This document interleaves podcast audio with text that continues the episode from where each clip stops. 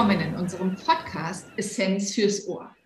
Heute ist wieder ein wunderbarer Tag, denn ich habe die liebe Christiane Wader zum Schnack und Snack einladen können. Und ich muss schon mal vorweg sagen, es war eine etwas schwerere Geburt, denn Christiane ist wirklich sehr viel beschäftigt, hat sehr viel um die Ohren. Und ich backe schon ein bisschen länger an dir herum, liebe Christiane, um zu, mit dir ins Gespräch zu kommen, denn das, was wir gleich verraten werden, wir kennen uns ja jetzt schon einige Jahre, aber ich freue mich, dass wir heute tatsächlich über ein sehr wichtiges Thema sprechen können. Schön, dass du da bist. Ja, hallo Heike. Vielen lieben Dank für die Einladung und dass du heute mit mir sprechen magst. Und es ist auch schön, dass wir uns endlich wieder sprechen. Ja, genau. Und für alle Zuhörerinnen und Zuhörer, wir haben hier wieder einen Zoom-Call, denn die Christiane ist in Bayern zu Hause und wir haben auch die Kamera an und endlich sehen wir uns auch mal wieder. Wie schön. Christiane, ähm, wir kennen uns jetzt schon einige Jahre und unser Weg hat sich gekreuzt, natürlich, weil es ums Essen geht, aber weil auch du sehr gerne isst, so habe ich dich kennengelernt. Und eingangs in unserem Schnack und Snack interessiert mich immer am meisten, was ist dein Lieblingssnack? Wenn ich Snack so interpretiere, dass das das ist, was ich so nebenbei mal snacke, dann ist das definitiv ein, ein Keks, ein bisschen Knecke, wenn es mal herzhafter sein darf, oder einfach auch Schokolade. und da äh, kommt ein großes, breites Grinsen auf Christianes Gesicht, denn äh, ja, bei der Schokolade, da können wohl die meisten Zuhörer und Zuhörer und auch ich natürlich immer das Glitzern in den Augen bekommen, äh, denn es gibt ja einfach Schokoladenliebhaber. Und sag mal, was kommt denn bei dir so gar nicht in die Tüte? Ähm, ich meine, wir werden gleich noch mehr erfahren, warum und wieso und weshalb. Aber was bei mir so gar nicht mehr reinpasst, ist Zucker, Gluten, Soja und einfach alles mit Chemie. Mhm. Und das Schöne ist einfach, wenn man sich jahrelang so ernährt, dass man das alles nicht mehr isst, dann schmeckt das auch tatsächlich nicht mehr. Und gerade wenn es Richtung Chemie geht, dann schmeckt das für mich mittlerweile auch eklig künstlich. Und daher esse ich es auch wirklich nicht mehr. Ja, wir, wir nennen das ja so die moderne Vollwertkost. Also Vollwertkost ist ja damals so, naja, die Körnelfresser und das spaßbefreite, gewürzarme und so gewesen. Aber heute weiß man, dass dieses Nichtverarbeiten ja wirklich sehr, sehr wichtig ist und auch etwas, was dich ja schon lange bewegt. Auch das hat mich damals schon, ähm, ja, mich immer beeindruckt, denn das, was man jetzt über dich vielleicht schon weiß, wenn man deinen Namen hört, Christiane. Du hast ja schon sehr ähm, die Trommel getrommelt oder gerührt für eine Art der Ernährung, die manche als wahnsinnig extrem ansehen, nämlich mhm. die ketogene Ernährung. Das ist dein mhm. Steckenpferd. Und wir haben uns ja damals darüber kennengelernt. Aber wie bist du denn eigentlich auf ketogene Ernährung aufmerksam geworden? Ähm, ja, das war ein, ein, ein langer Weg. Also ähm, mit 27 Jahren ähm, wurde ich spontan Brustkrebspatientin. Ich hatte eine sehr aggressive Form, das heißt triple-negativer Brustkrebs. Und ähm, ja, damals habe ich nur dann ja, dieses Klassische gemacht. Man achtet darauf, kein Glutamat mehr zu essen, dass man Bioprodukte isst und so weiter. Und äh, als ich gerade dachte, mein Leben startet wieder neu durch, man hatte die Wiedereingliederung durch, ähm, ja, hatte ich auf einmal Lebermetastasen. Ähm, das war dann schon ein ziemlicher Schock und damals auch schon die Aussage, gerade bei dieser Krebsform hat man eigentlich maximal noch so diese zwei Jahre zu leben und dann probiert man natürlich alles, ja. jegliche extremen Formen. Und ähm, ja, mein Mann hatte damals Kontakt zu einem Arzt, ähm, der seine Diabetespatienten auf eine kohlenhydratreduzierte Ernährung umgestellt hat.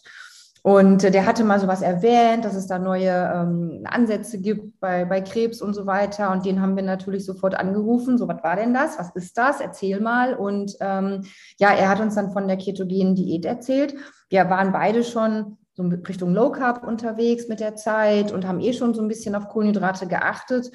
Ja, und er hat uns dann tatsächlich ähm, ja damals recht schnell auch die Kontakte äh, hergestellt zu den forschenden Personen in Deutschland, also ähm, Richtung Biologie, Medizin und so weiter und hat uns einige Informationen gegeben, ähm, weil ehrlich gesagt 2011 gab es noch nicht so viele Informationen. Das war schon noch recht recht schwer und ähm, ja, durch ihn sind wir damals dann so da reingekommen und es war auch mein Glück und im Endeffekt hat sich mein ganzer Weg dadurch geändert, weil durch diese ganzen Experten, die ich so schnell kennenlernen durfte, ähm, hat sich dann auch mein Weg geändert. Ich bin ziemlich schnell selber, ich nenne es jetzt mal Expert zur Expertin geworden. Ähm, ich war sicherlich nicht diejenige, die damit, äh, die das studiert hat oder die sogar damit äh, Forschung betrieben hat, aber ich war halt immer so die Vorzeigepatientin, die erzählen kann, wie man das denn umsetzt. Und dann durfte ich ja lange Zeit selber auch mit dir zusammen ne, Vorträge halten. Ähm, du hast erklärt, warum man das tut. Ich habe erklärt, wie man es tut. Und, und da muss ich ähm, dich einmal ja. unterbrechen, weil das war so eine inspirierende Zeit für mich, denn das ist ja immer das, worum es geht. Also der eine weiß was, mhm. nämlich theoretisch, und der andere weiß was, nämlich praktisch. Und damit waren wir ein super Team, wo wir unsere Wege, äh, wo sich unsere Wege getroffen haben. Das war ja schon eine für mich auch beeindruckende Zeit, wenn wir in den Hotels zusammen waren und wir essen waren und das eigentlich, obwohl du dich anders ernährtest, ja. überhaupt gar keine Schwierigkeit war, deinen Alltag ganz normal zu gestalten. Und du warst und bist tatsächlich eine Aushänge, ein Aushängeschild für ähm, man kann das packen und wie man es anpackt, dafür habe ich dich immer bewundert, nämlich mit wahnsinnig viel Energie und Kraft. Und dann warst du ja die Expertin, die auch tatsächlich viel zum Thema Brustkrebs äh, veröffentlicht hat. Das stimmt. Und ähm, ja, vielen Dank nochmal für deine lieben Worte, weil das war tatsächlich das, was ich mit der Zeit auch gemerkt habe, dass ähm, viele die Theorie verstehen, äh, wenn sie interessiert sind und sie verstehen wollen. Das muss man sicherlich auch dazu sagen ähm, aber trotzdem nicht wissen, wie man das umsetzen kann und denken, dass das alles ganz, ganz eklig und schwierig wird. Und, und auch viele Ärzte haben leider keine Ahnung von, von dieser speziellen Form der Ernährung und ähm, sind dann auch lieber vorsichtig und raten lieber ab, als, als äh, dass sie es befürworten. Ähm, und ähm, ja, im Endeffekt ähm, ist das meine Passion geworden, dass ich anderen Leuten helfen kann, sie zu unterstützen, wie man wie man es schafft, sich ketogen zu ernähren, so heißt das ja, und ähm, dass man das halt trotzdem lecker hinbekommt und dass, dass man da dabei immer noch einen Genuss verspürt und dass das funktionieren kann. Wenn man ketogene Ernährung noch nicht kennt, und da gibt es vielleicht einige Zuhörerinnen und Zuhörer jetzt dabei, die davon vielleicht mal gehört haben, vielleicht auch die Vorurteile alle gehört haben, ähm, wie würdest du es in einfachen Worten beschreiben können? Was ist ketogene Ernährung, ohne jetzt wissenschaftlich werden zu müssen?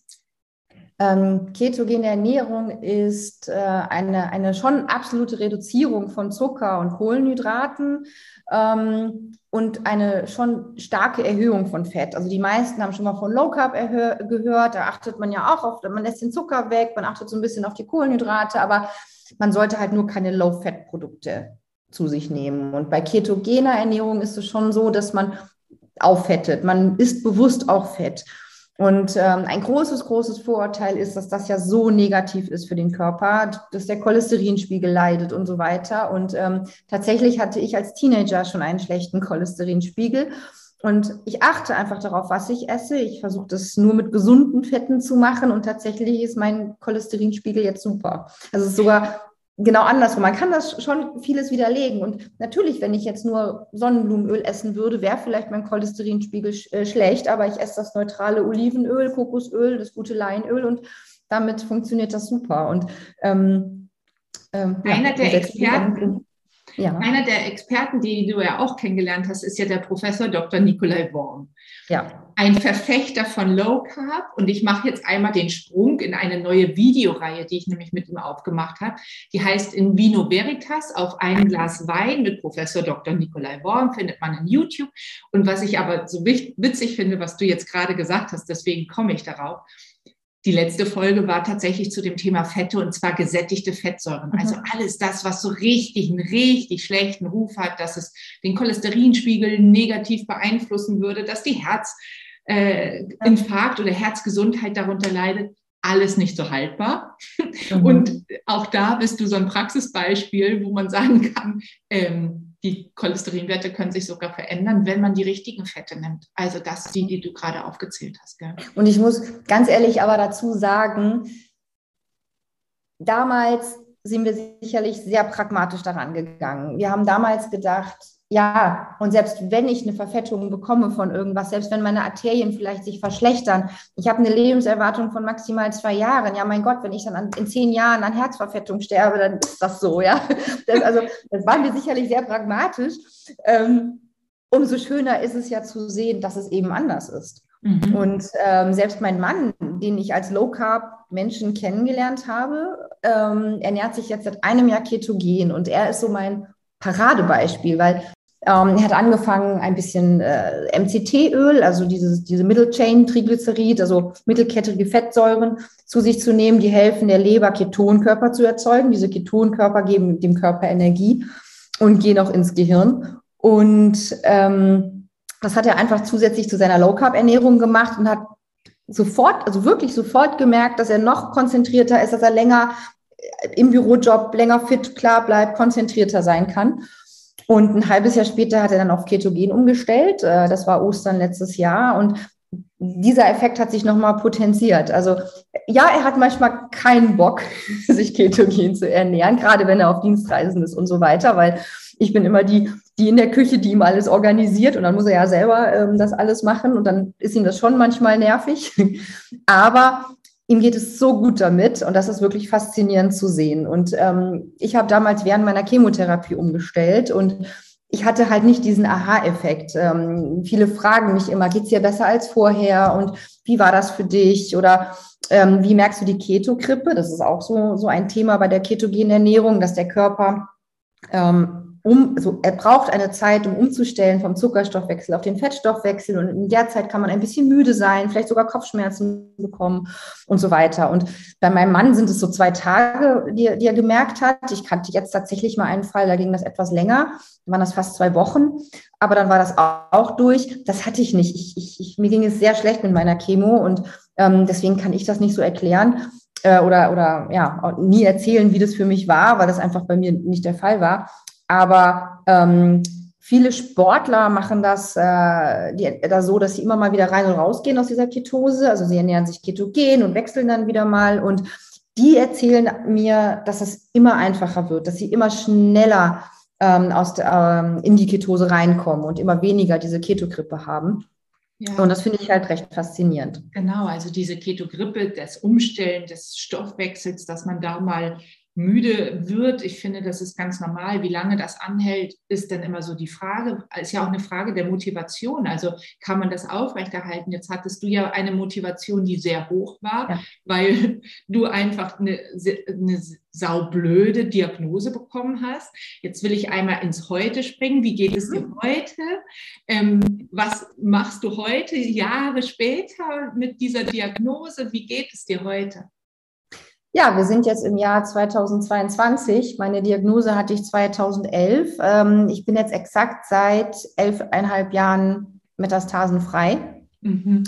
Und ähm, damit geht es mir gut. Ähm, natürlich will ich nicht verschweigen, dass ich vielleicht das eine oder andere merke. Ich habe schließlich meine halbe Leber verloren, die Gallenblase und noch so ein paar andere Sachen. Ähm, ich hatte zwei Chemotherapien, aber dafür geht es mir hervorragend. Und selbst mein Onkologe sagt, dass ich sein kleines Wunder bin. Ähm, und der hat auch am Anfang eher gesagt, so, ach, machen Sie mal, wenn Sie meinen, sind Sie auch beschäftigt. Ne? und mittlerweile sagt er auch zu mir, never change a running system. Das ganze Konstrukt, was wir machen, dazu gehört sicherlich die Standardtherapie. Also ich werde oft gefragt, soll ich eine Chemo machen oder nicht? Das ist für mich immer das, der erste Zweck, das erste Mittel, weil ähm, nur weil man sich mal kurz ketogen ernährt, ähm, verschwinden keine Metastasen. Die werden vielleicht am Wachstum ein bisschen gehindert, aber das ist, das ist kein Wunder. Das muss man schon dazu sagen. Vor allem lernt man auch die ketogene Ernährung nicht von heute auf morgen. Das ist schon ein Prozess. Ähm, das, aber ich bin im Prozess. Ja. Das, was die ketogene Ernährung ja ist, ist immer eine oder eine Ernährungsform prinzipiell ist ja immer eine sogenannte Supportivtherapie. Also genau. an erster Stelle steht die medizinische Therapie und welche Art der Therapie, ob jetzt Chemo oder Bestrahlung oder OP, was da möglich ist, das entscheiden die Mediziner nach wie vor. Aber du hast ja das in die Hand genommen, was jede Patientin und jeder Patient selber machen kann. Also das ist ja das, was wir immer so Lebensstil nennen, wo man sagt, wie viel Bewegung ist möglich, was kann ich essen. Und ja, mit dem Essen kann man natürlich einiges bewegen. Und selbst wenn es nur die Lebensqualität wäre und gar nichts Biologisches, was bei dir ja wir wissen es ja alles, so ganz genau wissen wir nicht, was ist Huhn und was ist Ei, aber wir wissen auf jeden Fall, dir hat es sehr gut getan, wenn man dich sehen würde denn, und hört, oh, ketogene Kost und da ist so viel Fett, das, das muss man essen, dann denken viele bei einer Patienten erstmal,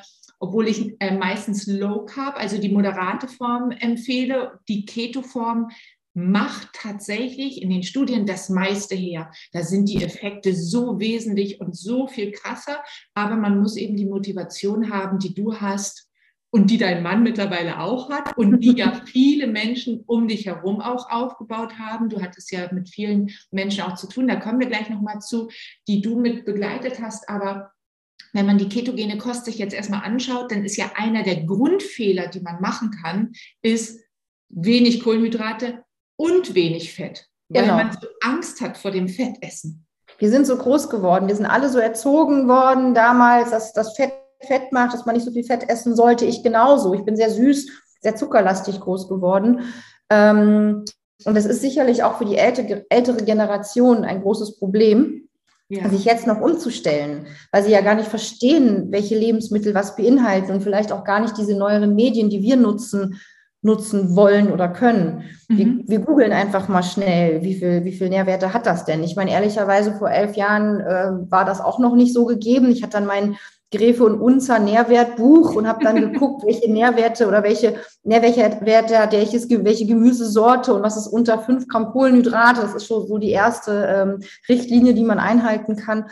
Ähm, aber das ist alles so viel einfacher geworden. Ich habe damals mir Excel-Listen gebaut und mein Essen abgewogen und alles genau kalkuliert. Mittlerweile gibt es dafür Apps, ja. Das ist also, das hat sich so viel getan, was mich sehr freut, mhm. weil es einfach einfacher wird und das ist halt auch genau in Summe immer die Passion für mich gewesen, es nicht nur den Leuten zu erklären und zu zeigen, man kann es machen, man kann damit auch glücklich sein und man kann damit auch genießen können, sondern dass es auch einfacher wird, halt einfach, weil ich es erkläre, weil man den Mut machen kann, Versuch, eine Ernährungsberatung zu finden, die dir hilft, aber auch äh, die Wege zu zeigen, was man machen kann, welche tollen Kochbücher gibt es, welche Facebook-Foren gibt es, welche welche Apps gibt es, die dich unterstützen? Und das, das ist mittlerweile wirklich, wirklich schon toll geworden. Ja, du hast ja damals mich sehr beeindruckt. Ich erinnere, wir waren in einem Hotel. Ähm, wo dieses Hotel war, weiß ich gar nicht mehr, aber es war in Süddeutschland. Vielleicht mhm. erinnerst du es noch. Und du hast dir morgens am Buffet Käsewürfel genommen und die auch noch in die Butter reingetunkt. Und ich habe gedacht, aha, so macht sie es also. das war, ich meine, das war lecker, ja, gar keine Frage, aber das ist so ein Punkt, wo ich damals gedacht habe, ja, so geht Keto auch und dann hast du dir auch Gemüse dazu genommen, also gar keine Frage. Es war jetzt nicht nur Fett, aber es war eben auch immer Fett. Und beim Italiener, wo wir da sitz, äh, gesessen haben, das wiederum war in München, mhm. ähm, da hast du dir einfach ein mediterranes Essen bestellt, du hast dir einen Gemüseteller, äh, also ein Gemüse zum Fleisch bestellt und, und das war auch so interessant für mich, und einmal die Olivenölflasche bitte. Und der Kellner guckte dich an und ich meine, wusste ja jetzt schon, was du vorhast, nämlich die Olivenölflasche zu nehmen und das Essen da drin zu tauchen. Jeder. Italiener würde sagen, die macht's richtig. Genau, das ist ja auch so ein bisschen die, also ich habe tatsächlich an einer Studie teilgenommen, äh, eine Präventivstudie ähm, für diesen Gendefekt, den ich habe. Da ging es um mediterrane Ernährung und Sport. Und ähm, ich durfte daran teilnehmen, obwohl ich mich ketogen sozusagen ernähre, aber ich glaube, ich war auch die Einzige, die das wirklich auch so umgesetzt hat, die mediterrane Ernährung, weil die meisten denken bei Mediterran an Italien und an Pizza und Pasta und, und Risotto. Das ist ja nur der Primio, der erste Gang. Der Hauptgang ist eigentlich Fisch, Fleisch und ganz viel Gemüse. Und ähm, Dazu eben gutes Olivenöl. Und ähm, wir machen uns schon immer so ein bisschen lustig im Restaurant. Und äh, äh, wenn ich dann so die Olivenölflasche rumdrehe und es so rausläuft, weil das immer sehr interessant ist, wie dann die Leute gucken. Ähm, aber das ist es eben. Gutes Fett ist, ist positiv. Und ähm, und ja. dich kann man ja auch googeln, sodass man mal den Eindruck äh, äh, bekommen kann, ob du jetzt ganz stark übergewichtig bist oder nicht. Ich, äh, Spoiler, ist nicht. also glänzendes Haar, schlanke Figur, alles so. Ähm, Christiane, und du hast ja auf dem Weg, und das war auch etwas, was mich immer sehr bewegt hat, ganz vielen Frauen, die wir getroffen haben, wahnsinnig viel Mut gemacht. Mhm Was hast du von diesen anderen Frauen, und meistens sind es ja Frauen mit Brustkrebs gewesen, obgleich es ja auch Männer treffen kann, aber du hast, glaube ich, auch meistens Frauen getroffen, oder? Mhm. Ja, ja, also ja. Ja, was sind so? Es gibt, es gibt Männer, ich kenne im Internet ein, zwei Männer, die sich tatsächlich auch ketogen ernähren und Brustkrebs haben, aber es ist schon selten. Also meistens ist das auch schon, schon ein, ein Patient mit Gendefekt, wenn das, wenn das Männer bekommen. Mhm. Also normalerweise hat das schon jede achte Frau, glaube ich, und das sind schon recht viele. Mhm.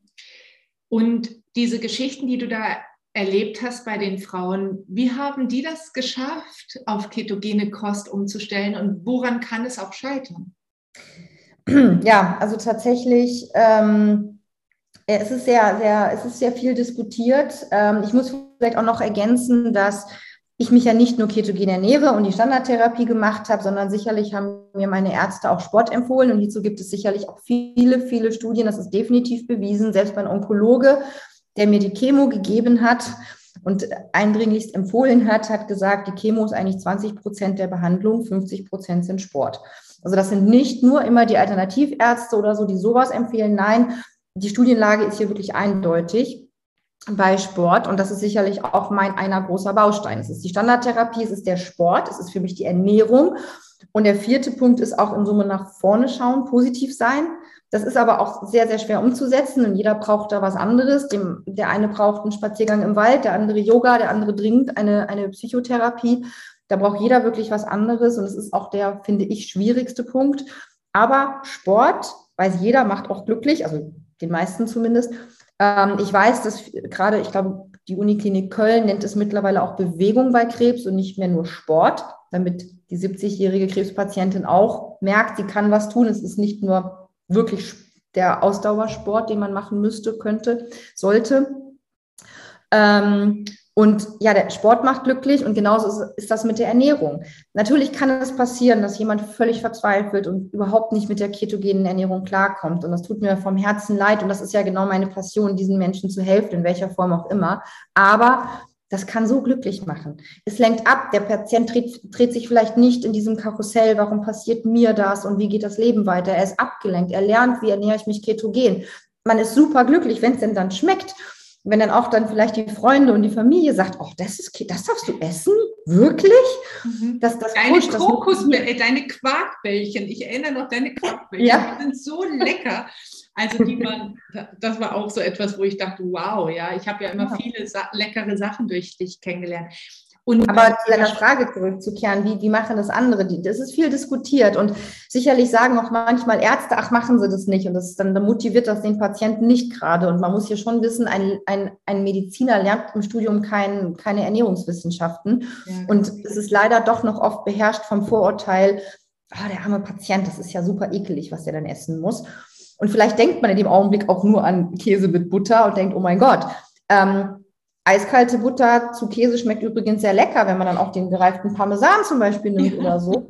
Ähm, und das ist vielleicht auch die, der pragmatische Ansatz manchmal, wenn ich gemerkt habe, oh, ich esse zu wenig Butter oder zu wenig Fett.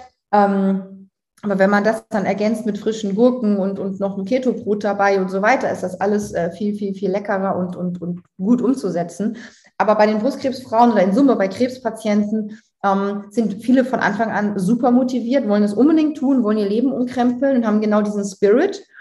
Äh, und manche andere sagen einfach, nee, ich will doch jetzt mir gönnen und, und leben. Und das verstehe ich sicherlich, weil eine Krebsdiagnose ist nicht einfach ähm, und lässt äh, doch die meisten Leute schon das Leben überdenken. Mhm. Es gibt äh, viele, die dann einfach sagen, jetzt rauche ich, weil ist ja eh schon egal. Oder eben genau das Gegenteil.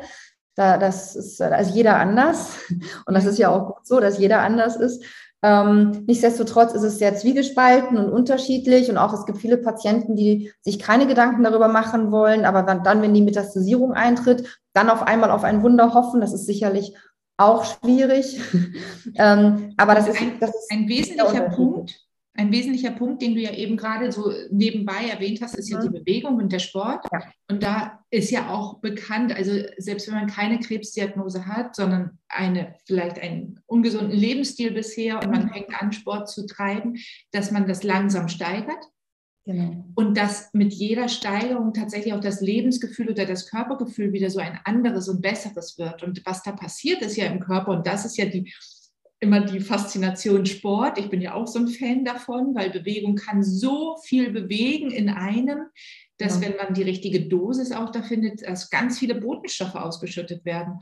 Und das, was bei einer Krebserkrankung ja auch so wichtig ist, ist, dass diese, diese Goldmasse in unserem Körper, also die Muskelmasse erhalten bleibt, damit ja. man stark ist, dass wenn Metastasen kommen, Rezidive kommen, dass man gut und stark dabei bleibt. Also das kann, das kann ja dann eben der Lebensstil. Und da hattest du, welchen Sport, für welchen kannst du dich eigentlich begeistern? Ähm, also vor meiner Krebserkrankung war ich sicherlich auch schon sportlich. Ich bin in meiner Jugend sehr, sehr, sehr, sehr, sehr viel und lange geritten. Früher habe ich getanzt. Ich habe dann fürs Reiten, Volleyball und, und Tennis geopfert. Aber ich habe schon immer viel gemacht. Ähm, habe danach dann aber tatsächlich angefangen zu joggen, weil das einfach ein Sport ist, den man jeden Tag gut integrieren kann. Einfach schnell direkt von der Haustür weg und nicht noch irgendwo hinfahren und umziehen und so weiter, sondern einfach aus dem Bett raus, Joggingklamotten an und los. Ähm, mit der Zeit, dann hatte ich irgendwann Lymphödem, dann habe ich angefangen zu schwimmen, dann habe ich irgendwann angefangen, Fahrrad zu fahren. Also mittlerweile mache ich so diese Triathlon-Sportarten, ohne dass ich einen Wettkampf äh, wirklich äh, mache. Aber das sind eigentlich so meine drei Sportarten und damit bin ich total happy. Ähm, zusätzlich habe ich zu meiner Münchner Zeit viel Pilates gemacht und bin jetzt umgestiegen auf Yoga. Ähm, das mache ich zusätzlich. Das ist aber erst mit den Jahren so gekommen. Ja. Und ich glaube, was auch wichtig ist, ist auf den Körper hören. Ähm, ich habe damals nach meiner ersten Chemo schon angefangen mit dem Joggen und habe mich äh, damals in einer Klinik im, im, Präventivzentrum immer checken lassen, weil, weil, ich dachte, ach, nach meinen ganzen Therapien will ich das jetzt auch gescheit machen und irgendwie betreut wissen. Ähm, und auch damals haben schon meine Betreuer gemerkt, okay, die Christiane muss man eher stoppen, weil, weil wenn ich weiß, das ist jetzt gut äh, für meine Erkrankung, also es ist gut, wenn ich das mache, dann mache ich das auch exzessiv und dann übertreibe ich eher und das ist ja auch nicht so positiv. Also man sollte eben sich bewegen und kontinuierlich Sport machen, aber kein, also Leistungssport ist eigentlich eher negativ. Ja. Und äh, man muss auch wirklich lernen, auf seinen Körper zu hören, in Summe. Mhm. Ja, ähm, wenn ich jetzt merke, oh, ich bin vielleicht nicht so fit, dann muss man auch mal die Pause einplanen. Und ich brauche immer eher denjenigen, der mir sagt, jetzt mach mal langsam, ne? Äh, jetzt ist es zu viel. Und auch das muss man lernen. Und ähm, dann geht man halt nur spazieren. Das geht auch. Das ja. ist auch eine Art. Eben. Und dieses Wort nur finde mhm. ich, da ist, man geht spazieren, weil spazieren gehen hat so viel Effekt. Ja. Also man geht irgendwie raus, schnuppert frische Luft, atmet man vielleicht mal tief durch, sieht, wenn man in, dem, in der Natur ist oder am Wasser, je nachdem, wo man gerne spazieren geht, kriegt man auch einmal eine frische Brise, Salzluft in die, in die Nase oder aber auch viel Grünes, was man sieht. Und ich finde, das ist nicht nur, bewe äh, nicht nur spazieren gehen, sondern man geht spazieren. Und ich glaube, dieser Leistungsgedanke, den wir häufig haben, und äh, ähm, kenne ich viele, habe das phasenweise auch, du berichtest davon auch. Das ja. kann man, muss man sich mal fragen, was ist denn jetzt gerade hier wirklich entscheidend und notwendig? Also warum mache ich denn den Sport? War nicht eigentlich mein Ziel, ein bisschen runterzukommen? Und kann genau. ich nicht den Sport auch ein bisschen runterschrauben oder die Bewegung ein bisschen runterschrauben?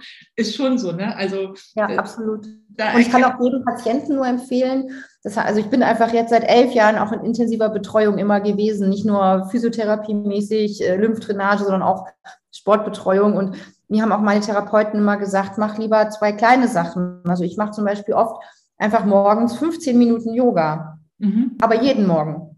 Ja. ja. Ne? Und dann halt vielleicht noch den Sport. Aber da muss man vielleicht nur die 30 Minuten joggen und nicht die 35 oder 40, 50.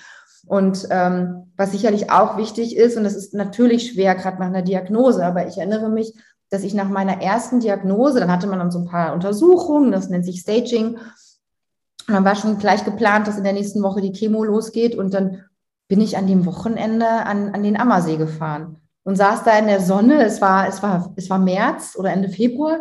Und äh, also es war ein toller Tag und das weiß ich noch, ich saß da in der Sonne gesessen, die Sonnenstrahlen genossen, Kaffee getrunken und für manche war das so unvorstellbar, so, so du musst doch jetzt heulend in der Ecke sitzen. Und ich dachte mir halt damals, es wird mir noch schlecht genug gehen, es wird genug Tage geben, wo ich nicht gut drauf bin und ich nutze jeden positiven Tag erst recht aus. Und ich glaube, das ist noch so ein großer Hinweis, eigentlich an jeden, aber erst recht an, an jemanden mit einer Erkrankung nutze die schöne Zeit und mach da erst recht was Schönes. Sei, sei positiv, versuch das Schöne zu sehen, freu dich über die Blume, die blüht.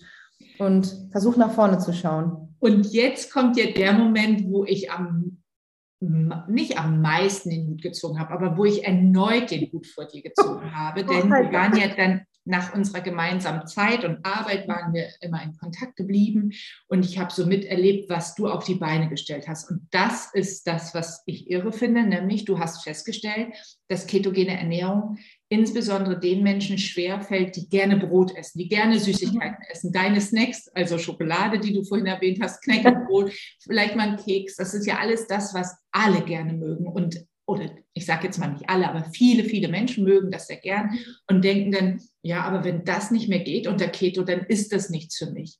Und da hast du auch aus der Not eine Tugend gemacht oder hast diesen, diesen Effekt genutzt, dass du sagst, warum gibt es auf diesem Markt von Lebensmitteln eigentlich keine, die sich an diese Zielgruppe richtet? Denn du wusstest schon, du bist nicht allein auf der Welt mit der Diagnose. Du wusstest, es gibt viele andere Menschen, die Interesse an Keto haben oder die auch Lust haben, sich anders zu ernähren, selbst wenn man es nicht so krass macht wie du. Übrigens, ich muss jetzt noch mal einmal zurückspringen.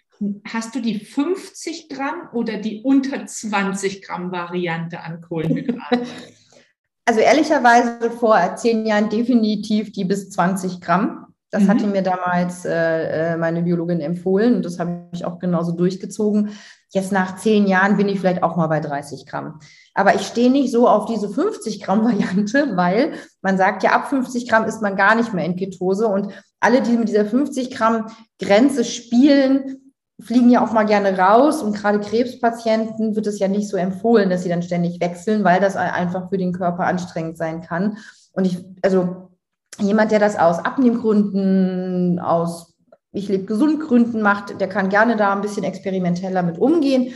Jeder, der das aus medizinischen Gründen macht, und auch hier sind die Themen ja weiterführend, es, ist, es gibt gute Ergebnisse, die Charité hat mit MS geforscht, Demenzprävention und so weiter, dem würde ich schon empfehlen, schon ein bisschen drunter zu bleiben und eher die 20, 30, 35 Gramm Grenze vielleicht. Jetzt müssen wir allen, die davon noch gar nichts gehört haben, wie in der Ketose bleiben, mal kurz erzählen, was das eigentlich so ist.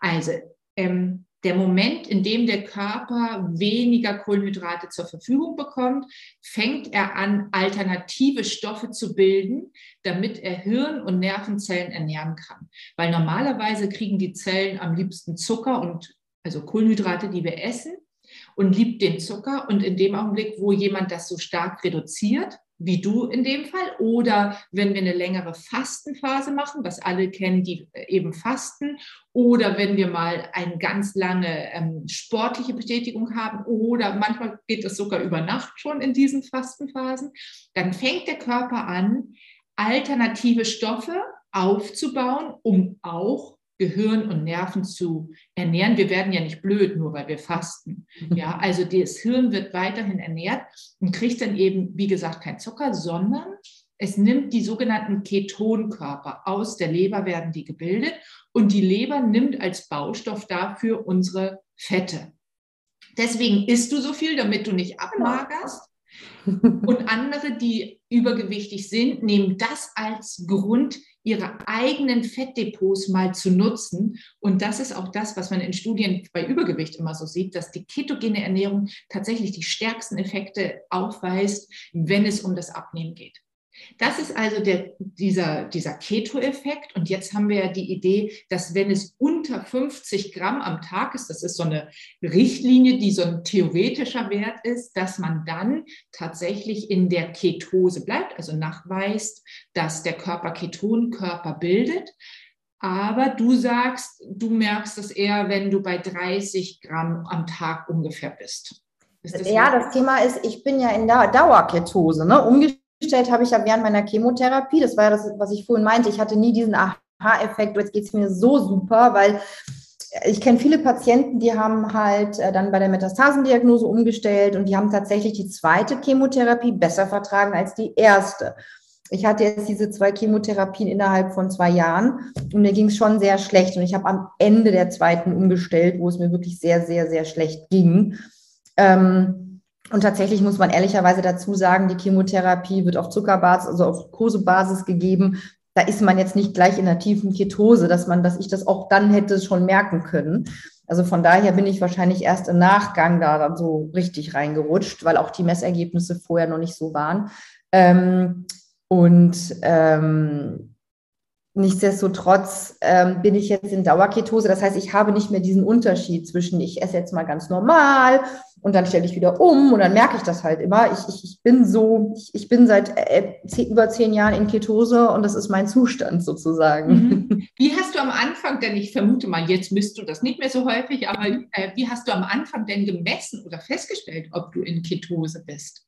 Also, vor, also als ich umgestellt habe, am Anfang gab es nur diese Urinteststreifen und da war ich auch nicht in Ketose am Anfang. Sicherlich habe ich am Anfang halt auch Fehler gemacht. Ich habe ja immer schon mitgetrackt und dann habe ich auch gemerkt, also in meinen Excel-Listen habe ich mitgetrackt und dann habe ich halt gemerkt, ah, die Kohlenhydratreduzierung, Kohlenhydratreduzierung kriege ich schon ganz gut hin, aber das ist zu wenig Fett ähm, ich wusste damals nicht, dass meine Chemo auf Glukosebasis mir verabreicht wird. Von daher habe ich äh, natürlich extrem gefeilt und geguckt, dass ich das halt alles auch perfekt umsetze. Ähm, und irgendwann haben wir gelernt, dass es auch so Bluttests gibt. Mittlerweile gibt es Atemtests. Ähm, dann kann man in so ein Röhrchen reinpusten und bekommt dann so ein, mit einer Kombination mit dem Handy so einen Wert angezeigt. Aber gerade jemand, der in Dauerketose ist, ähm, da kann man eigentlich nur einen Bluttest machen. Das sind diese äh, Insulinmessgeräte und manche von denen haben spezielle Ketonkörper-Teststreifen. Ähm, das ist für mich eigentlich die sicherste Variante, die, die aussagekräftigste Variante und das äh, machen wir. Ich mache es fast nicht mehr, am Anfang regelmäßig, um halt auch mich zu kontrollieren und um zu wissen, ob das alles so funktioniert. Ähm, jetzt mache ich das eher mal, um vielleicht mich nochmal zu disziplinieren äh, oder ähm, letztens, ich weiß nicht, ob du dich daran erinnerst, du hast mir so fein geholfen bei meiner einen Ketolumne. Das war auch das Thema Wein. Und ähm, wir haben ja dann zusammen festgestellt, dass ähm, Alkohol nicht zu Zucker verstoffwechselt wird, sondern dass einfach Alkohol den Zuckerstoffwechsel stoppt. Und das habe ich damals zum Anlass genommen und habe wirklich nochmal getestet und mich gemessen und habe gemerkt, okay, bei mir reichen wenige äh, Mengen aus, um, mein, um meine Ketonkörperproduktion zu stoppen. Das ist sicherlich bei jedem anders, aber bei mir ist das so. Aber ich habe eh nur eine halbe Leber und entgifte nicht viel und soll eh nicht viel Alkohol trinken. Von daher ist das eh mein Alltag. Ja, ja. Also aber wenn wir testen, dann, dann mhm. Blut. Der Fettstoffwechsel wird so unterbrochen und das Lustige ist ja, du hast ja heute, lebst du in der Weinregion. Das ist, ja.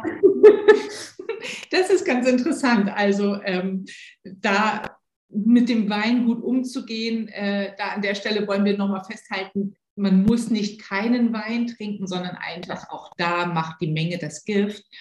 Ähm, hältst, hältst du was von den Urinsticks für Keto? Äh?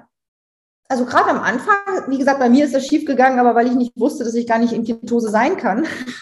ähm, aber das ist sicherlich äh, ein wertvolles Instrument. Ähm, soweit ich die Theorie kenne, ähm, und also kennengelernt habe und es auch nachgelesen habe, ist das eher in der Anfangszeit. Äh, also der Körper stellt sich schon um und produziert irgendwann schon diese Ketonkörper, die der Körper auch braucht.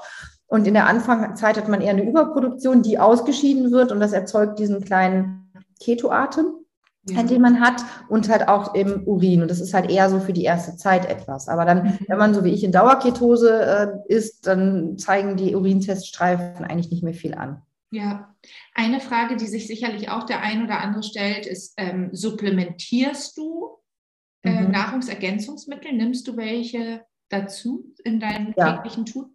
Ja, ähm, definitiv. Also Vitamin D ist ja auch ein ganz großes Thema. In Summe sollte das meiner Meinung wahrscheinlich jeder supplementieren, weil die meisten, die gemessen werden, merken, sie haben einen Mangel. Ähm, und das ist sicherlich bei Krebspatienten ein, ein wichtiges Instrument. Ähm, bei mir kommt das, man ist ja auch nach der Chemo in, in der, in, oft in so einer Osteopenie, man muss ein bisschen auf die Knochen achten, von daher gucke ich schon noch auf Calcium, Magnesium und so weiter, aber ähm, ja, bei mir ist gerade so der Fokus auf Omega-3, äh, Vitamin D, ab und an mal Selen, das sollte man aber auch kontrollieren lassen im Blut. Und hier kommen wir eigentlich zum nächsten Thema, wie alles, man sollte alles bewusst machen. Und so lasse ich natürlich auch meine Blutwerte kontrollieren und da fällt mir auch gerade noch was ein zum Cholesterin. Ähm, früher hat man eigentlich eher den Gesamtcholesterin immer gemessen. Und wenn man auch mal LDL und HDL misst, dann zum Beispiel bei mir ist das so, ich habe trotzdem oft einen erhöhten Cholesterinspiegel, aber weil mein gutes Cholesterin so hoch ist. Mhm. Und deswegen ist es auch wichtig, da aufzuschlüsseln und genau nachzugucken. Ja, ja. Also ähm, du hast unsere anderen Podcasts wahrscheinlich nicht gehört, das unterstelle ich dir jetzt einfach mal, ist auch gar nicht wild, aber eigentlich äh, sprichst du genau das aus, was wir sonst auch gesagt haben. Und in dem äh, Schnack und Snack mit der Steffi. Das, ähm, das ist eine Atlantikruderin, die hat das hatte auch eine Krebserkrankung. Das ist die Folge Nummer 23 für alle die, die mal reinhören wollen. Die hat Ähnliches auch erzählt, dass es um dieses Bewusstsein, Bewusstmachen, dass ich was in der Hand habe, dass ich was machen kann, dass es gut ist. Und die hat auch gesagt, dass einige Lebensmittel ihr halt mehr fehlen. Und da ähm, hatte ich ja vorhin schon mal erzählt, da hast du ja, wie gesagt, diesen Rückenwind genommen und hast auch gedacht, da, ich bin ja nicht die Einzige auf dieser Welt und ähm, habe ein Thema, was eigentlich viele beschäftigt, nämlich das Thema Essen und Krebs. Und dann, äh, als wir eben in Kontakt waren und viele äh, Talks unterwegs hatten, äh, du im Auto, ich im Auto, lange Gespräche, tolle Gespräche, ähm, haben wir ja gemerkt, dass, dass du dich auf den Weg gemacht hast und eine Produktrange aufgebaut hast. Also ähm, du hast angefangen, Brote zu backen oder backen zu lassen, aber am Anfang warst du ja ganz, ganz aktiv auch dabei. Vielleicht bist du es heute auch noch. Und hast Ketofaktur aufgebaut. Ketofaktur kann jeder finden, weil das einfach ganz tolle Produkte sind, wo sogar meine Patienten mich darauf ansprechen, gar nicht, weil ich die erwähne, sondern weil die sagen, die gucken dann auch, welche Convenient-Produkte gibt es auf dem Markt, wie sind die aufgebaut, vergleichen auch unterschiedliche Produkte und haben dann auch gesagt, was halten Sie eigentlich davon? Und zeigten mir auch deine Produkte. Und dann geht natürlich ein Schmunzeln über mein Gesicht, weil ich ja weiß, wie dieser Prozess gekommen ist, wie es zu diesen Produkten gekommen ist. Aber vielleicht gibst du es nochmal preis, wie du diese Geschäftsidee ja entwickelt hast und dann auch weiterentwickelt hast. Also ehrlicherweise war das keine Absicht. Das ist halt leider, oder nicht leider, das ist zum Glück einfach so passiert. Ähm, als ich angefangen habe, Anfang 2012, äh, mit der ketogenen Ernährung gab es einfach mal, also ich sage jetzt mal ganz plakativ, nichts. Mhm. Ähm, es, in mein Edeka in München, und es ist ein ganz großer Edeka in München, hatte Kokosmehl. Und das war auch alles. Ne, dann gab es noch ein bisschen Nussmus im Reformhaus, aber man konnte selbst die Rohstoffe ja nicht wirklich kaufen. Und äh, ja, dann habe ich halt mich informiert und geguckt und gemacht und getan und ich habe halt einfach alles selber machen müssen. Auch gab es damals, wie gesagt, es gab kein Facebook, es gab keine Rezeptgruppen, es gab keine Bücher. Es gab eine amerikanische Autorin, die auch sehr bekannt und beliebt ist. Von der habe ich mir dann ein paar Bücher besorgt mit Rezeptideen, aber das war es dann auch schon. Und ähm, deswegen habe ich einfach immer alles selber gemacht. Und ich wollte halt immer, ähm, dass ich eben nicht verzichten muss und dass das schön für mich ist. Und ähm, ähm, wo ich auch sicherlich auch dazu sagen muss, es klingt immer so schön, dass man zu Hause ist. Ich war früher in der Beratung und für mich war das gar nicht so toll, einfach nur zu Hause zu sein. Also wenn man gezwungen wird, ist das nicht schön. Und ja, da ähm, muss man sagen dazu, du warst nicht in der Ernährungsberatung. Wir sind keine Berufskolleginnen, sondern in einer ganz anderen Branche. Aber du genau. warst wahnsinnig viel unterwegs und immer am Machen und am Tun und am Genau. Ich war, ich war Wirtschaftsinformatikerin oder ich bin Wirtschaftsinformatikerin und war auch in dem Bereich unterwegs. Und ähm, wenn man dann auf einmal nur zu Hause sein darf, ist das nicht immer positiv. Und sicherlich hat dann auch die Zeit, äh, in der ich Vorträge halten durfte, in der ich geschrieben habe, das hat, sag ich mal, meinen Kopf beschäftigt, das hat mich beschäftigt, das war wunderbar und ich vermisse diese Zeit auch sehr. Also in Summe ähm, die Beschäftigung an sich und auch die Menschen, die ich da treffen durfte, unter anderem ja dich.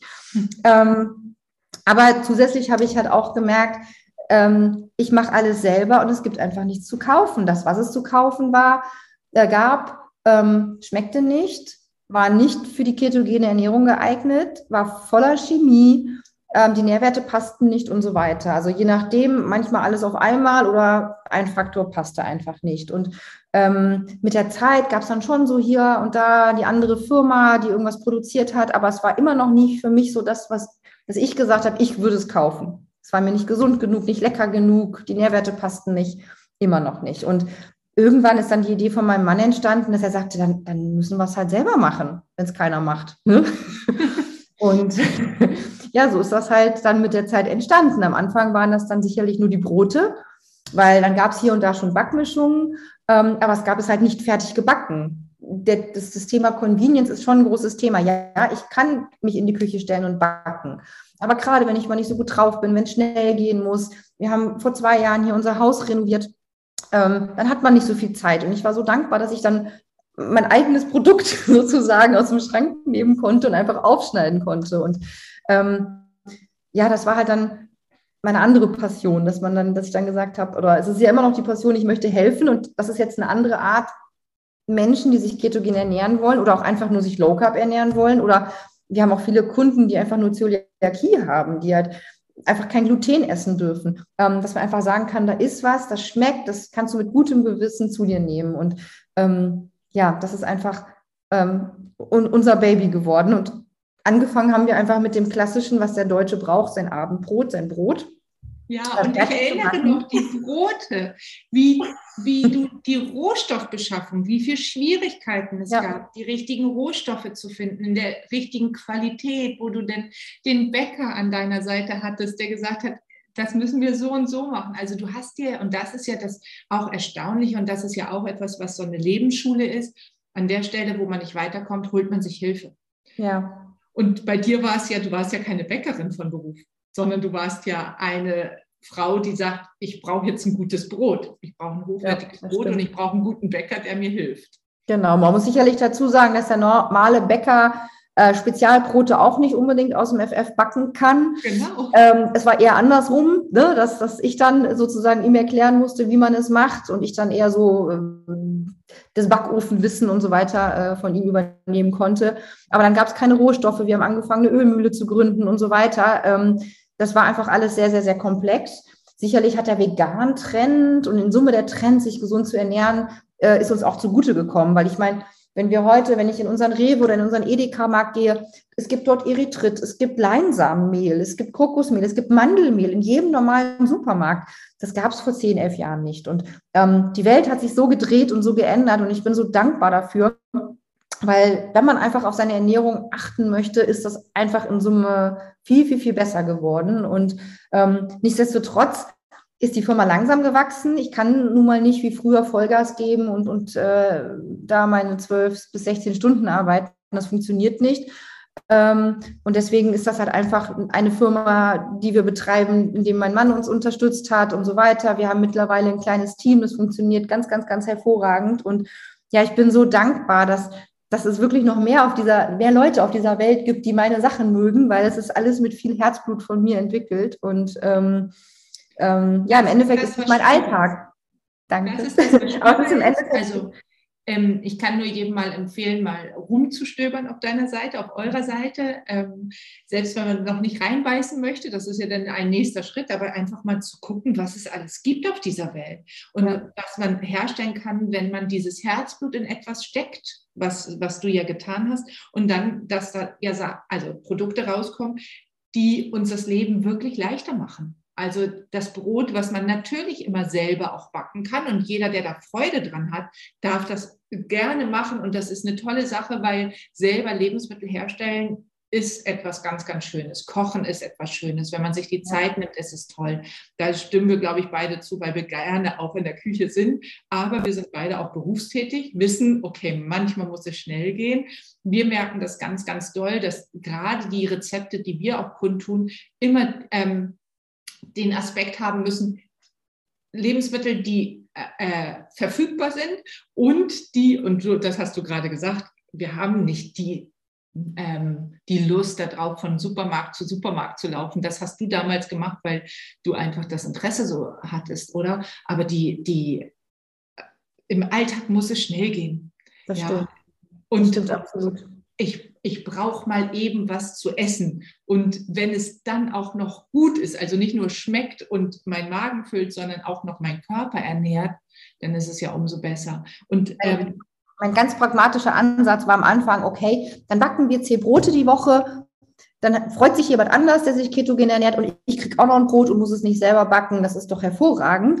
Und ehrlich gesagt ist so die Firma wirklich entstanden. Und wir waren auch bestimmt zwei Jahre lang die Firma mit den zwei Broten, weil, wie gesagt, ich, ich bin nicht derjenige, der die ganze Zeit jetzt arbeiten kann und das die ganze Zeit jeden Tag Vollzeit voranbringen kann. Und es ist halt deswegen ein, ein, ein Prozess und, und ähm, im Endeffekt lerne ich ja durch mich oder jetzt auch, weil mein Mann sich ketogen ernährt, was fehlt. Und ich versuche das ja für uns auch erstmal ähm, lecker und gut hinzubekommen und daraus entstehen dann halt mit der Zeit immer mehr Produkte. Und mhm. ähm, und ja, und, ich sag mal, liebevoll aus der Beschäftigungstherapie für Christiane ist jetzt halt etwas Schönes entstanden. Und etwas, was total gut ankommt, was auch so ein äh, Feedback von meinen Patienten war, ähm, die Waffelmischung. Die Waffelmischung ist deswegen so toll, weil sie, re also er sagt immer, die schmeckt als wenn sie gar nicht anders wäre. Und ähm, er selber mag Nüsse nicht. Also er ist gar kein Allergiker, aber er mag sie einfach nicht. Er will die auch nicht haben. Und, die, ähm, und er sagt, und das ist auch noch alles, alles so verträglich gut. Ähm, also es tut ihm gut. Und er ist jemand, der keine Krebserkrankung im Hintergrund hat, sondern er ist jemand, der tatsächlich einfach ähm, auf sein Gewicht sehr achten will. Und sagen will, ich ähm, habe das verstanden mit weniger Kohlenhydraten, das macht schon Sinn, aber ich will auf Brot nicht verzichten. Und der hat eine ganz tolle Frau, dieser Mann, die alles für ihn machen würde, mhm. weil sie auch Spaß beim Kochen hat, aber sie sagt, wenn das jemand anderes für sie tut, dann nimmt sie das auch gerne in Kauf. Und die sind eben auch da bei den, die haben auch ein kleines Mädchen noch ähm, als, als Kind mit den Waffeln, da machen sie alle glücklich. Was, du, dir, hm? was tust du dir auf die Waffeln drauf?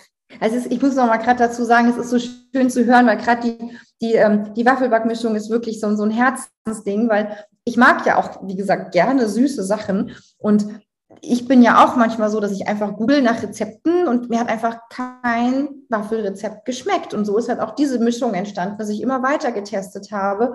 Und tatsächlich ist mein Mann Nussallergiker und wir haben beide eine Histaminintoleranz. Und das sind schon jetzt auch Einflüsse, die da, wie gesagt, meine Rezepte entstehen, weil ich mich so ernähre und weil ich gucke, dass, dass die Sachen äh, funktionieren und schmecken. Und ähm, tatsächlich ist so auch diese Mischung entstanden, dass es halt mein Mann und ich essen können. Ja? Und ähm, das ist so ein, ein, ein, ein tolles, auch Lieblingsprodukt von mir. Das hat deswegen auch meine Lieblingszahl, die Nummer 32, erhalten, mhm. weil meine Produkte haben Nummern und die Waffeln sind deswegen die Nummer 32. 32, Aber, okay. Genau, aber was mache ich auf die Waffeln drauf? Ähm, vielleicht auch einfach ähm, ein bisschen Blaubeeren mache ich manchmal einfach drauf, auch zum Beispiel zu so einem New York Cheesecake, der übrigens sehr gut Keto zu backen ist. Ähm, mache ich einfach manchmal so ein bisschen Blaubeeren und noch vielleicht Sahne dazu. Und das ist im Endeffekt auch das, ähm, äh, ja, das, was, was, was zu Waffeln gut passt. Oder mal so ein bisschen eingekochte Himbeeren oder da, da gibt es ganz, ganz viele Möglichkeiten. Und ja, ich habe zum Glück eine ganz tolle Mitarbeiterin, die mit all unseren Produkten auch ähm, ja, Rezepte für unsere Homepage macht. Und äh, ich muss gestehen, manchmal bin ich selber überrascht, was man noch alles so machen kann. Ja. ähm, aber da sind man auch, auch viele im Internet, viele Kunden sind so kreativ und backen dann Kuchen daraus oder ähm, ja, da, also man kann so, ich jetzt, letztens hat eine sogar Brötchen, glaube ich, daraus gebacken. Ähm, es ist ganz faszinierend und ich bin immer total happy, das zu sehen. Und das, das erleichtert ja auch wieder, wiederum anderen, die, die, die Ernährung umzusetzen, wenn sie sehen, was sie alles zaubern können. Und ich glaube, das mhm. ist auch das Wichtige, dass, dass jemand, der sich, ähm, der, der sich so ernähren möchte, dass er auf jeden Fall am Anfang die Unterstützung hat. Auch wie gesagt, im Alltag ist es immer wichtig, jeder hat viel zu tun. Jeder ist dankbar für eine Unterstützung und dass es dann auch noch gesund und lecker ist. Aber ähm, gerade am Anfang, finde ich, ist es vielleicht schon recht spannend. Ich meine, natürlich gibt es andere Firmen, wo man auch andere Produkte irgendwann äh, kennenlernt, die man dazu nimmt. Natürlich hat man auch viel, was man selber macht. Also auch ich, ich koche jetzt gerade zu Corona-Zeiten. Ich habe jeden Mittag ein Mittagessen gekocht. Ähm, das schaffe ich auch ohne Produkte unserer Firma, weil das besteht einfach aus frischem Gemüse, Salat, ein bisschen Fleisch, Fisch, guten, hatten wir eben schon Olivenöl oder einfach Butter. Ähm, oder wir machen viel Soßen. Mein Mann ist Sauerländer und er liebt Soßen. Man kann auch ketogene Soßen ganz einfach herstellen. Einfach Brühe, Butter und Sahne einkochen lassen. Ist eine wunderbare Soße zu, zu einem Gericht. Und ähm, ja. Da braucht man keine Convenience-Produkte. Nein. Und, nein. Aber sie machen eben das Leben wirklich leichter. Einfach. Und das ist ja das, wo sich auch die Convenience-Produkte stark unterscheiden. Also diese abgepackten, verarbeiteten Lebensmittel sind ja von bis. Und man kann bei einigen schon von vornherein sagen, das Das kann nichts mehr Natürliches sein. Die dürfen trotzdem auch mal mit in den Körper, weil so leicht kippen wir eben nicht um. Aber eine gute Basis, das ist eben das, egal was der Körper schon erfahren hat an Vorerkrankungen, ist halt immer das A und O. Und dann kann man als Topping auch mal, ich sage jetzt mal, minderwertigere Lebensmittel Absolut. nehmen. Absolut. Und vor allem, was ich auch gerne mache, ist, wenn man zum Beispiel unterwegs ist und jemand isst Pommes, dann frage ich immer, sind die wirklich gut? Dann esse ich eine. Genau. ich, ich meine, manchmal schmecken tatsächlich Sachen nicht und ich merke auch, wenn sie mal nicht so gut sind, denke ich, nee, versaut, das war jetzt ein Kohlenhydrat so in Summe vielleicht und nee, warum, ja? ja. Ähm, aber ähm, das ist ja nicht schlimm, ja, und genauso muss man mit den Rohstoffen auch gucken. Es gibt auch Rohstoffe mit mehr Kohlenhydrate, wenn man davon weniger verwendet, funktioniert das einwandfrei. Dann ich freue mich, wenn ich im Restaurant bin und habe mal ein paar Möhrenraspeln oder zwei Julienne-Streifen Paprika, rote Paprika auf meinem Salat. Das finde ich super, weil ich zu Hause vielleicht nicht die ganze Paprika aufschneiden möchte. Ja. Was aber noch wichtig ist zu erwähnen, und das macht mich eher traurig in der letzten Zeit bei einigen neuen Convenience-Produkten, die es gibt. Ähm, viele schreiben mittlerweile sogar Keto drauf, weil sie merken, es ist in Amerika ein Hype und auch in Deutschland kommt das langsam. Und dann ist da Maltit drin. Und Maltit wird ja eigentlich fast voll verstoffwechselt. Das ist der Zuckeralkohol, der zur Süße verwendet wird. Und das ist dann so traurig, weil Leute, die sich nicht auskennen, kaufen das und denken, das ist ketogen und das ist das Gegenteil. Und das ist arg traurig, weil gerade bei Zuckeralkohol muss man sich ein bisschen auskennen. Und wenn dann jemand nicht bei dir in der Beratung war und ne, das dann wirklich verstanden hat, das ist dann schon, das ist auch der Nachteil und die Kehrseite davon, dass es doch auch mittlerweile mehr Produkte gibt. Und das haben wir in jeder Form, die sich gut vermarkten lässt, sei es vegane Kost, das kann man wirklich hochwertig machen oder aber auch sehr viele schlecht gemachte Convenience-Produkte. Das lässt sich natürlich auch mit tierischen Lebensmitteln machen, falls jemand gerade zuhört und sich vegan ernährt und denkt, ich würde gegen vegan äh, wettern. Nein, es geht einfach um diese Hochverarbeitung von Lebensmitteln und von sich hinterfragen, welchen Ansatz hat der Verkäufer, der das hat, will der auf einen fahrenden Zug aufspringen mhm. und sagen, mhm. hey, vegan schreibe ich drauf und das ist ein super Produkt oder Keto schreibe ich drauf mhm. und das, ist, ne, das verkauft sich dann schon oder sind das wirklich sehr, sehr gute Produkte? Du leitest eigentlich schon und wir kommen jetzt allmählich zum Schluss die letzte Frage ein oder die vorletzte. Mhm. Darf ich noch was zu vegan sagen? Ja. Das ist ein lustiges Thema, weil wir sind zum Beispiel vegan in der Firma, aber ich bin nicht vegan. Und ich diskutiere oft oder ich werde, mit mir wird oft diskutiert, dass doch vegan, also wird auch so gegen, gegen vegan gewettert. Und es gibt sicherlich auch sehr ungesunde Formen, wie man vegan umsetzen kann.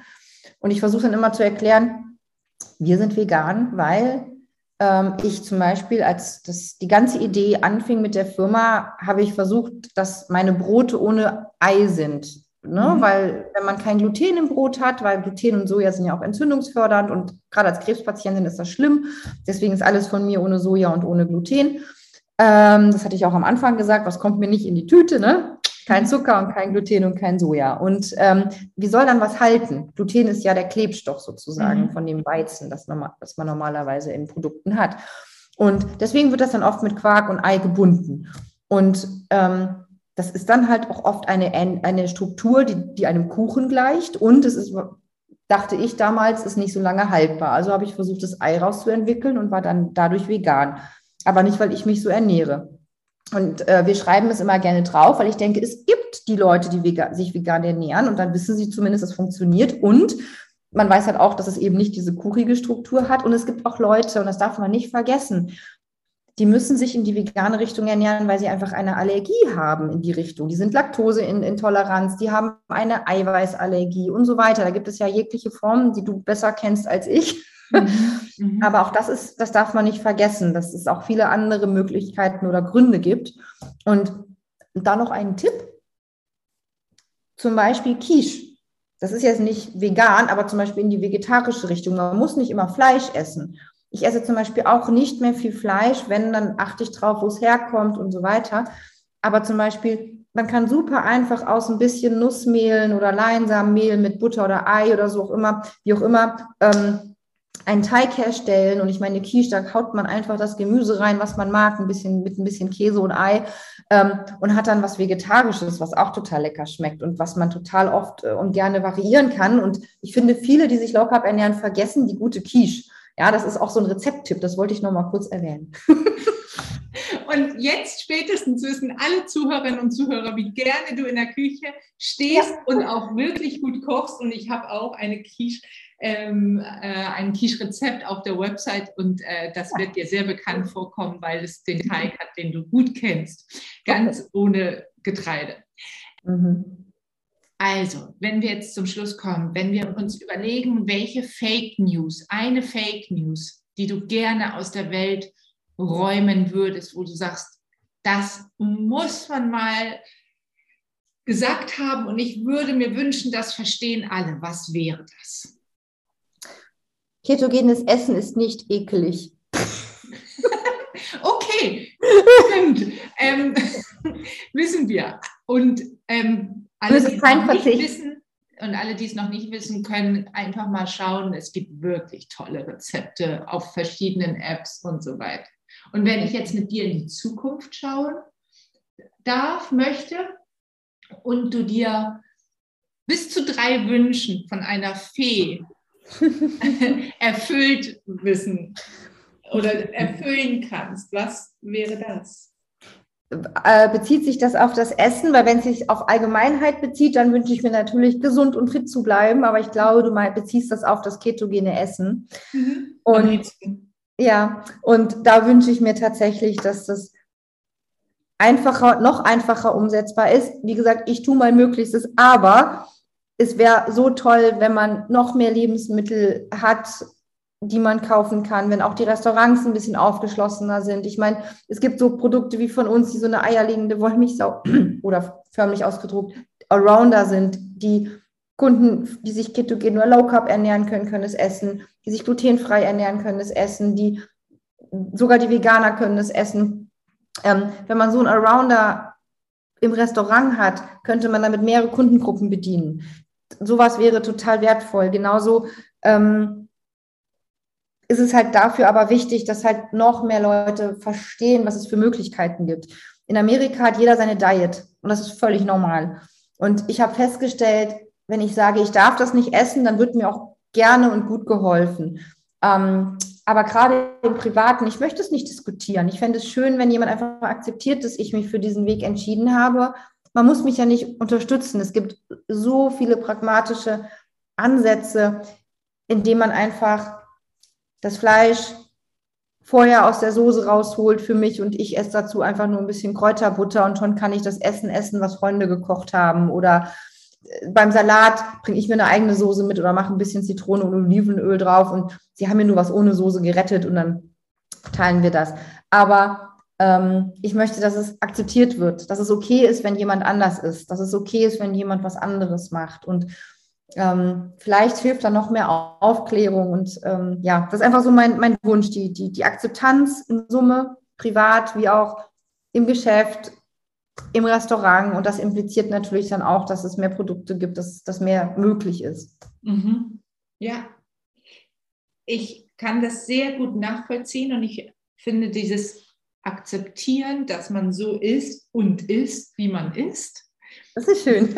ja. Ist tatsächlich eines manchmal der schwersten Übungen, aber ja. wenn man sie be, beherrscht, dann macht es das Leben wirklich sehr leicht im Miteinander, dass auch wenn wir zwei unterwegs waren und ich bestaunen konnte, wie du deinen Alltag bestreitest und manchmal auch naschen durfte bei den Sachen, dann war es einfach für mich immer wieder wirklich äh, äh, den Horizont sehr erweiternd. Und ich freue mich sehr, liebe Christiane, dass du heute so viele Einblicke in dein Leben, in dein sehr privates und intimes Leben reinge äh, uns eröffnet hast, dass du uns teilhaben liest, wie viel wie viel ähm, Gegenwind du auch bekommen hast, wie viele schwierige Zeiten du überstanden hast. Ich glaube, es ist ein Teil deines Naturells, dass du einfach immer wieder die Segel richtig setzt, um zu sagen, selbst wenn der Gegenwind wirklich arg ist, okay Leute, es ist jetzt gerade schwer, aber da komme auch ich wieder raus. Und das ist etwas, was, glaube ich, vielen, vielen Menschen sehr gut tut, dass sie dir zuhören dürfen. Und ich freue, und, äh, freue mich, dass du heute hier in unserem Podcast bist und gesprochen hast und freue mich natürlich, dich weiterhin begleiten zu können und beobachten zu können, was du noch so auf die Beine stellst. Also in das schöne bayerische Land. Einen ganz lieben Gruß aus dem Norden und vielen Dank, dass du hier bist. Vielen Dank, Heike. Mich hat es sehr gefreut, dich zu sehen. Die anderen sehen uns ja leider nicht, aber die hören uns zumindest und dich natürlich auch zu sprechen. Übrigens bin ich auch auf dich ganz stolz, weil als ja, als wir uns damals kennengelernt haben, warst, äh, warst du noch nicht promoviert, du hattest noch nicht deine Praxis in Hamburg und das hast du alles auch in den letzten Jahren aufge, ähm, aufgebaut und auch das muss man, denke ich, ausgesprochen werden. Und auch da war ich immer ganz stolz auf die Heike, weil tatsächlich haben wir uns bei dem Termin kennengelernt, äh, bei dem ich das erste Treffen mit den ganzen Experten hatte, bei meinem Arzt in der Klinik. Ihr könnt es ja ruhig aussprechen, das ist der Dr. Peter Hallmeier. Mhm. Ähm, und da war das noch die Heike, die, die ihre Themen vorgestellt hat für ihre Promotion. und äh, ja, aus dir ist echt, äh, ja, eine Wahnsinn geworden. ja, ist ja Wahnsinn. Ja. Nein, aber ganz toll. Wirklich, das muss auch mal gesagt werden. Und ich äh, freue mich, dass du mich mit deiner fröhlichen Art die ganzen Jahre begleitet hast. Also im Endeffekt kenne ich dich mein ganzes ketogenes Leben lang. Und ähm, ja, und auch an, an, an euch da draußen, ich möchte euch noch sagen, auch für mich war es nicht immer leicht, das hat Heike ja gerade gesagt. Und ähm, es ist schwer, in, in, in, in schwärzeren Momenten nach vorne zu schauen vielleicht muss man auch dann mal das Negative rauslassen, um dann wieder sagen zu können, jetzt sammle ich Energie, jetzt versuche ich nach vorne zu schauen und dann wird es auch was. Das ist nicht immer einfach, manchmal muss man einfach machen. Und ähm, ja, ich freue mich, Heike, auf die Zukunft, die wir noch haben. Genau, und wir werden jetzt einfach mal munter weitermachen und senden ganz viele herzliche Grüße in die weite Keto-Welt und die andere Welt. Danke dir, Christiane. Bye, bye. Ich danke dir. Bis dahin. Tschüss. Tschüss.